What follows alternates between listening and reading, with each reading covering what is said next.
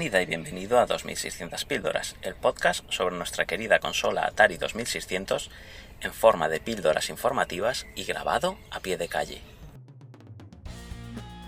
Tengo que empezar agradeciendo a Christian esta fantástica versión de la sintonía de Moon Patrol que has oído al comienzo y que creó para el Arcade de la Semana, uno de los podcasts hermanos de 2600 Píldoras, también en el canal de la Chus. Si hablamos de Final Fantasy, Zelda, Mario, Resident Evil, Grand Theft Auto o Metal Gear, en nuestras mentes se dibujarán grandísimas sagas de videojuegos que han formado parte de la industria desde hace ya décadas. Pero claro, esto se llama 2600 píldoras y como te estarás imaginando, la saga de la que vamos a hablar será muy anterior a todas estas. De hecho, no es una saga cualquiera, ya que tuvo originalidad, concursos con premios estrambóticos, cómics y hasta una leyenda urbana. El programa de hoy hablará de la saga Sword Quest, unos juegos míticos que serían el comienzo de algo más grande. Todo ello mientras caminamos tranquilamente por la calle. Acompáñame en un paseo por la nostalgia. Soy Raúl Pacman, quédate conmigo si lo quieres saber todo sobre los videojuegos de Sword Quest, una saga imprescindible.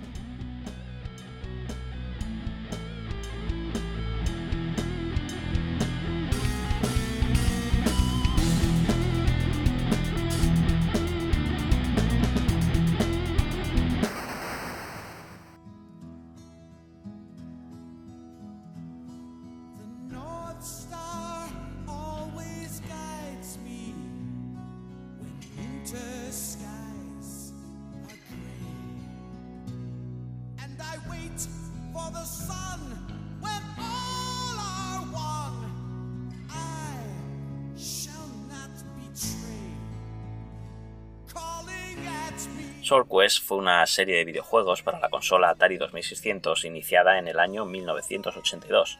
La saga constaba de tres juegos publicados y un cuarto previsto que fue cancelado debido a las consecuencias de la llamada crisis del videojuego de 1983. Cada uno de los tres juegos de Sword Quest vino acompañado de un cómic que no solo explicaba la historia, sino que formaba parte de la solución a un acertijo en forma de juego de pistas. Inspirados en el clásico Adventure, el primer juego de esta saga fue producido en 1982. La idea original buscaba interconectar entre sí cuatro juegos de estilo similar para después hacer competir a los jugadores vencedores en el mundo real, donde los puzzles lógicos y los elementos narrativos de los cuatro sirvieran de base para un gran concurso para jugadores de todo el mundo. La serie desarrolló una mitología y sistema de juego únicos, los juegos de la serie Sword Quest, junto a En busca del arca perdida de Atari 2600, fueron algunos de los primeros intentos de combinar elementos narrativos y de lógica, siendo dignos precursores de las aventuras gráficas. Cada entrega estaba fundamentada en uno de los cuatro elementos clave, tierra, aire, fuego y agua. La compañía Atari pretendió crear un hilo conductor en forma de concurso para los jugadores y que fuera obligatorio jugar a cada uno de los cuatro juegos para poder obtener el premio final todos seguían el mismo sistema de juego, una aventura de rompecabezas que mezclaba elementos de arcade propio de los juegos de acción. El protagonista vaga a través de cada pantalla cogiendo y guardando ítems.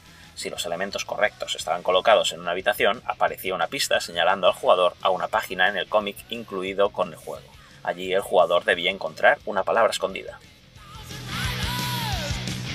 Para participar en los concursos, los jugadores, tras adquirir cada juego, que le llegaban también con una camiseta si el jugador era miembro del Club Atari, venía junto con un cómic y un cuaderno para apuntar las palabras escondidas. Estas, encontradas con la ayuda de la historia que contaban los cómics, se podían enviar apuntadas en el cuaderno para participar y conseguir ir a las mismas oficinas de Atari a un concurso de versiones especiales de los juegos donde competir durante 90 minutos.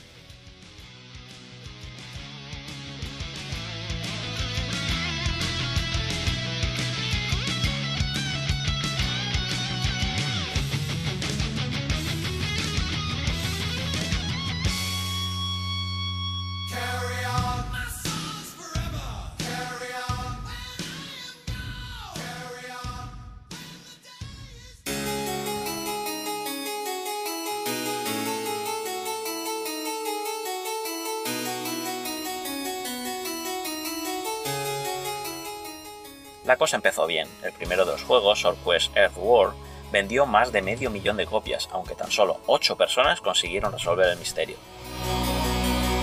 La segunda parte, Fire War, se lanzó tan solo unos meses después, en febrero de 1983. Sí, 1983, el año famoso por ser una de las mayores crisis en la historia de los videojuegos y que casi acaba con Atari. Tuvimos que esperar un año para poder jugar a la siguiente entrega, Sword Quest Waterworld. Se supone que por la situación financiera de Atari y por la necesidad de sacar algo de dinero rápido, este título se lanzó ya en un estado terrible, repleto de bugs, que hacía todavía más difícil superarlo. Por si esto fuera poco, las referencias para poder resolver el misterio junto al cómic estaban mal, por lo que era más cuestión de suerte que otra cosa poder conseguirlo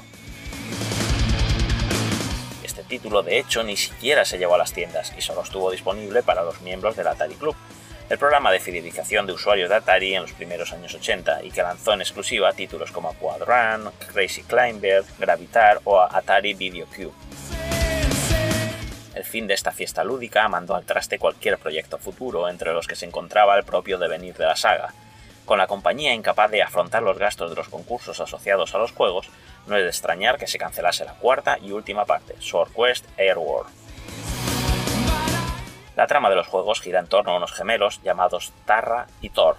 Sus padres fueron asesinados por los guardias del rey Tyrannus, impulsados por una profecía del rey mago Conjuro que decía que los gemelos matarían al rey.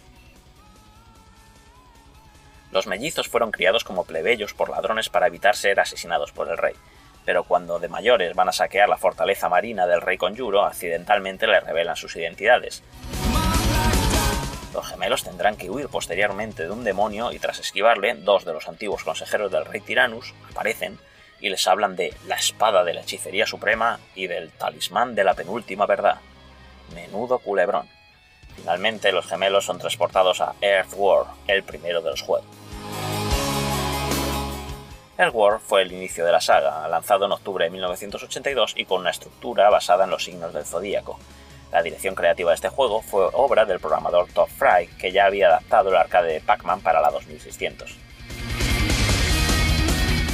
En Earthworld, el jugador, después de derrotar a muchas bestias del zodíaco y a un ladrón llamado Herminus, se encuentra que los gemelos son transportados a la cámara central, donde se guardan los tesoros de los que tenían conocimiento, la espada de la hechicería suprema y el talismán de la penúltima verdad.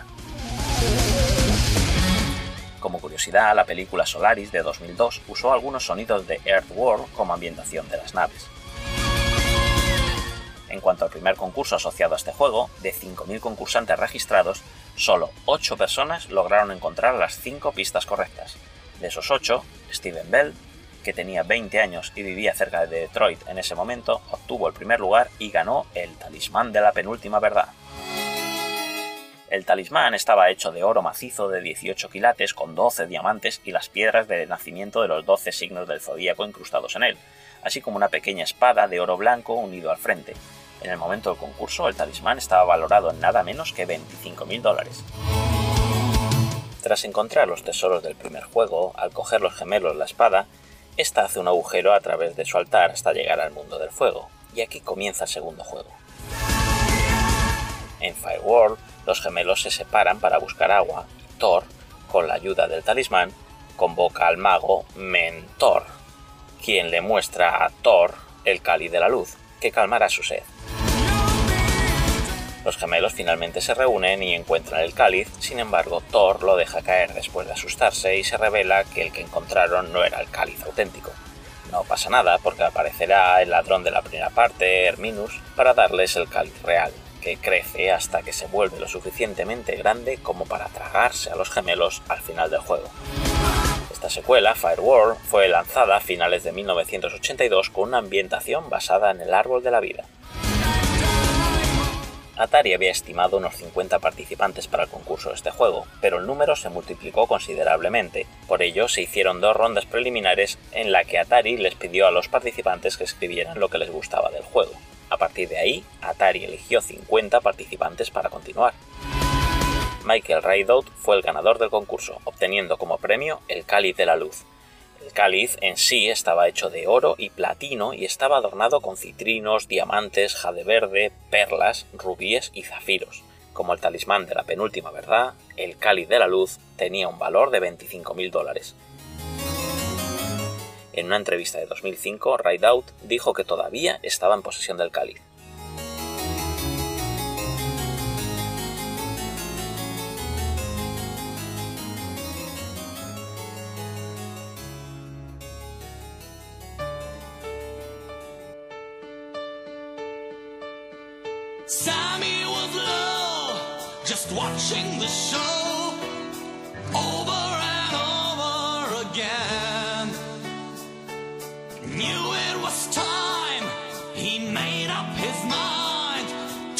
Historia de Sword Quest continúa cuando el Cáliz, tras haberse tragado a los gemelos, se nos dice que realmente los ha transportado a Waterworld. Al llegar a Waterworld, los gemelos se separan. Tarra viaja a un barco hecho de hielo, de alguna manera olvida su nombre y conoce al Capitán Frost, que desea encontrar la corona de la vida y gobernar Waterworld.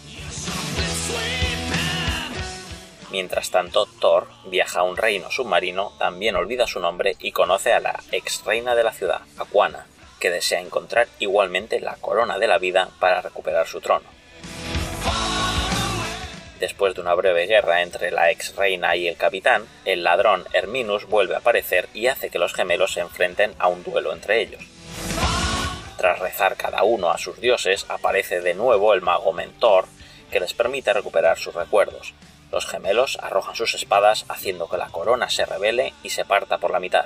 Las mitades se entregan a la ex reina y al capitán, quienes luego gobiernan como iguales. Un nuevo objeto aparece, la espada de la hechicería suprema, que transportará a otro mundo a los gemelos. Este juego, Waterworld, fue lanzado un año después del anterior, en febrero de 1984, solo para miembros del Atari Club y estaba basado, en este caso, en los siete centros del chakra. Se suponía que el ganador de este concurso recibiría la corona de la vida, que estaba hecha de oro y con incrustaciones de aguamarinas, diamantes, turmalinas verdes, rubíes y zafiros. Estaba valorado en 25.000 dólares cuando salió el juego. Como el concurso nunca se llevó a cabo, no se sabe qué fue de la corona. El concurso se canceló en el último minuto debido a los problemas financieros de Atari en la época. Se habían realizado dos rondas preliminares antes de esto, y los ganadores de esas rondas recibieron 2.000 dólares. Steven Bell y Michael Rideout, los ganadores de los anteriores concursos de Earth World y Fire World, recibieron 15.000 dólares ya que no pudieron avanzar hasta el concurso final entre los ganadores de los cuatro concursos. Además, la saga quedó inconclusa al no poderse lanzar el último juego, Air World. Este consistiría en que el final de Waterworld, donde la espada de la hechicería suprema había hecho desaparecer a los gemelos, los habría transportado a Airworld, donde tendrían que luchar contra el rey Tyrannus y el mago Conjuro. Además, Airworld hubiera presentado la última reliquia, la piedra filosofal. Esta entrega iba a estar basada en el I Ching, el libro chino escrito durante la dinastía Zhou. Este libro está compuesto por elementos representados por 64 conjuntos de 6 líneas llamados hexagramas. Los hexagramas se representarían en el juego. Además, Top Fry planeaba representar cada habitación del 1 al 64 con un número de 6 bits. Cada bit controlaría un aspecto diferente de las reglas de esa sala. Por ejemplo, si el jugador tenía que capturar a los enemigos, si los enemigos le atacaban o la velocidad con la que se movían los enemigos pero este concepto nunca salió de la fase de diseño y produjo algunas combinaciones imposibles de jugar entre jugador, enemigos y velocidad. En cuanto al concurso, el ganador iba a recibir una piedra filosofal con incrustaciones de diamantes, esmeraldas, citrinos y rubíes, que al igual que las otras partes estaba valorada en 25.000 dólares. El concurso final, que nunca se llevó a cabo, tendría como premio, entre los cuatro ganadores, una espada de una empuñadura de oro con incrustaciones de joyas y una hoja de plata, la espada, llamada Espada de la Hechicería Suprema, estaba valorada en 50.000 dólares.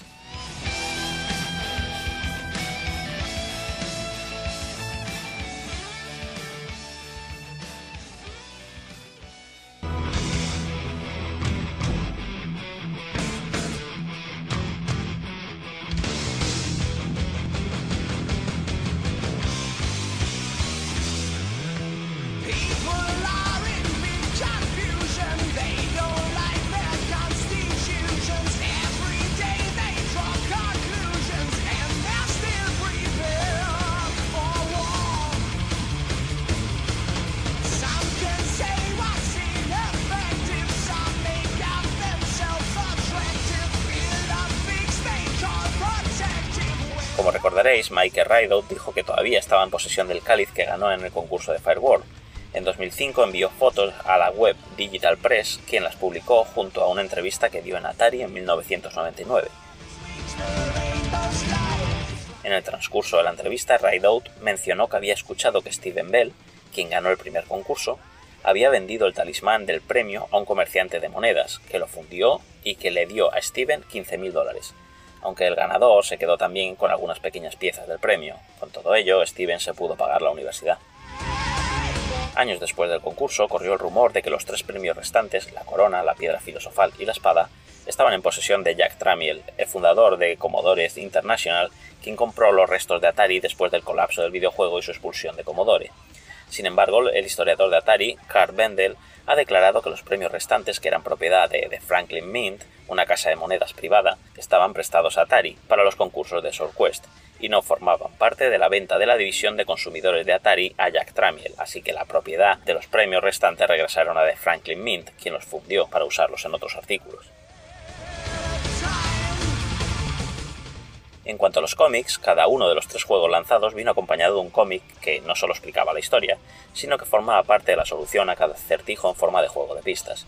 Los cómics estuvieron producidos por DC, escritos por Roy Thomas y Gary Conway, dibujados y coloreados por Josh Pérez y Dick Giordano. La impresión general era que los cómics no estaban mal y en 2017 se lanzó una nueva serie de cómics como continuación que se centraba en una historia sobre el concurso real. Además, en 2019 apareció una nueva edición en tapadura llamado Atari Classics Sword Quest, que recopila todo el material en cómic junto a una historia ambientada en el clásico juego de la 2600 Jar's Revenge, y que en España fue editado por Planeta Comic y distribuido por Norma Comics.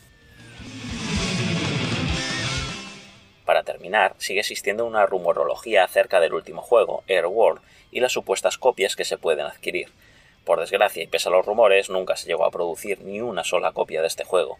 Los cartuchos que aún deambulan por distintas páginas web no son sino versiones falsas. Apenas el 20% fue desarrollado antes de eliminar por completo el proyecto, lo que mandó al traste la serie de concursos y el gran combate final. Nos quedamos sin saber quién fue el mejor hechicero del mundo. El desarrollador de este título, Todd Fry, explica que Air World nunca llegó a ser totalmente jugable y que seguramente era demasiado ambicioso para la situación de la compañía. Nunca se ha llegado a encontrar ningún prototipo, pero más allá de su valor histórico probablemente no nos estemos perdiendo mucho. Sí que se consiguió conservar, en cambio, la ilustración de la portada, que al menos nos deja algún material oficial de este proyecto tan particular.